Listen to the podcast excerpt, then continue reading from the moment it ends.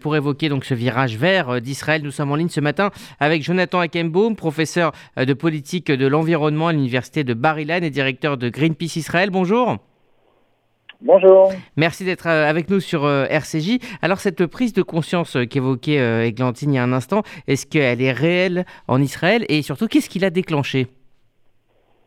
Oui, elle est bien réelle en Israël et vous savez ce qui l'a déclenché, c'est essentiellement l'accélération, comme vous l'avez euh, mentionné euh, juste avant l'accélération du dérèglement climatique. En Israël, c'est essentiellement par la fréquence et l'intensité des vagues de chaleur. Donc voilà, donc on peut facilement comparer à un niveau personnel euh, le, le, nombre et l'intensité de vagues de chaleur qu'il y avait il y a 30 ans, 20 ans, 10 ans, et puis aujourd'hui, bah, tout à coup, on voit que ça s'est accéléré. Euh, le, les pompiers parlent maintenant de, de méga incendies.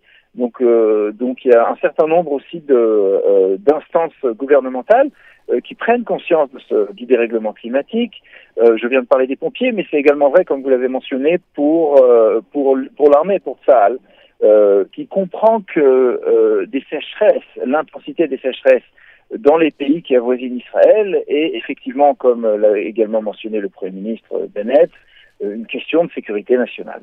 Alors, Naftali Bennett parle d'un Israël leader dans la lutte contre le réchauffement euh, climatique, euh, l'innovation, notamment l'innovation israélienne. Est-ce que euh, cela peut avoir un effet réel ou est-ce que c'est seulement une partie du dispositif En clair, est-ce qu'on peut s'en sortir justement grâce à l'innovation plutôt que la décroissance? Alors, de manière générale, l'innovation, c'est seulement une partie de la solution. C'est-à-dire qu'il faut faire face à la fois par le levier de l'innovation, par le levier de, des habitudes de consommation, et puis il y a un levier dont, on ne touche pas, mais qui est effectivement, enfin au moins en point de vue théorique, elle a levier, euh, c'est la population humaine de manière générale. Mais si on se concentre sur les deux premiers leviers, l'innovation, c'est clair, c'est très important. Euh, vous voyez que dans le monde entier, on fait face à une augmentation incroyable de, de l'utilisation d'électricité, ne serait-ce que dans deux facteurs qui sont le dessalement de l'eau et l'utilisation d'Internet. Donc voilà, des nouvelles formes de consommation qui étaient quasiment inexistantes il y a quelques dizaines d'années et qu'aujourd'hui, euh, voilà, donc, euh, donc effectivement, il faut aller également vers une politique de, de changement des habitudes, d'efficacité énergétique. L'innovation, et particulièrement l'innovation israélienne, peut avoir un rôle très grand à jouer. Malheureusement, il y a une négligence d'Israël euh, dans les dernières années euh, de ce secteur dans lequel Israël a un rôle énorme à jouer. Et euh, du coup, on n'est pour l'instant pas au rendez-vous. Donc, ce qu'il faut espérer, c'est que l'actuel gouvernement va prendre la mesure du potentiel. Et là, je parle vraiment de quelque chose d'extrêmement positif. Donc, du potentiel des startups israéliennes à l'avenir pour faire face aux questions de, à la question du règlement climatique. Et plus il y aura d'investissements importants, plus il y aura de chances de trouver des, technologies qui vont être plus efficaces, plus accessibles, et du coup tout ça, ça va, avoir un effet, euh, donc un effet boule de neige positif cette fois, et, euh, ça nous permettra d'être au rendez-vous et de, rendre des règlements climatiques, on va dire largement plus supportables et d'améliorer la qualité de vie des gens. Mhm. Euh, plus euh, globalement, Jonathan Eckenbaum, sur cette COP26, eh bien, on, compte 120 pays participants, mais on parle aussi beaucoup euh, des grands absents comme la Chine, comme le Brésil, la Russie. c'est des pays qui polluent, qui polluent énormément. Est-ce que sans ces pays, sans l'accord de ces pays, les engagements qui seront pris dans, dans, une dizaine de jours, certainement, est-ce que ces engagements seront réalistes?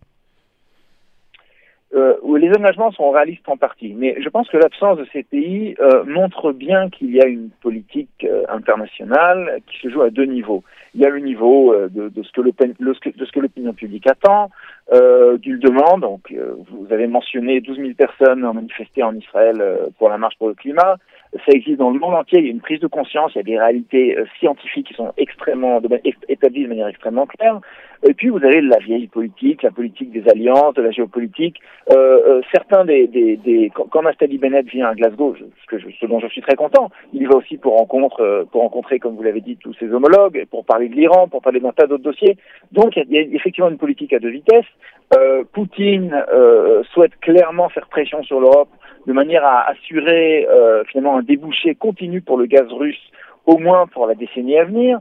Et donc face à cette politique à, à, à deux vitesses, le fait qu'il y ait des absents euh, comme euh, Poutine et le, leader chinois, euh, c'est un symptôme d'un phénomène qui est plus global et qui, oui, doit nous inquiéter et doit faire qu'on ne doit surtout pas tenir pour argent comptant les décisions qui vont être prises à Glasgow. Il faut de manière, dans le monde entier et de manière continue, il faut faire pression, il faut demander des comptes Et surtout, surtout, ce qui est très important, c'est pas ce qui est fixé dans 30 ans, mais c'est les changements qui sont faits maintenant. Mhm. Un pays comme Israël peut fixer la neutralité carbone dans 30 ans. Ce qui est important, c'est d'arrêter de, de, de, soutenir l'industrie du gaz et du pétrole aujourd'hui. Dès maintenant. Merci euh, Jonathan Akenbaum, professeur euh, de euh, politique de l'environnement à l'Université de Bar-Ilan et donc directeur de Greenpeace Israël. Merci à vous pour ces éclairages.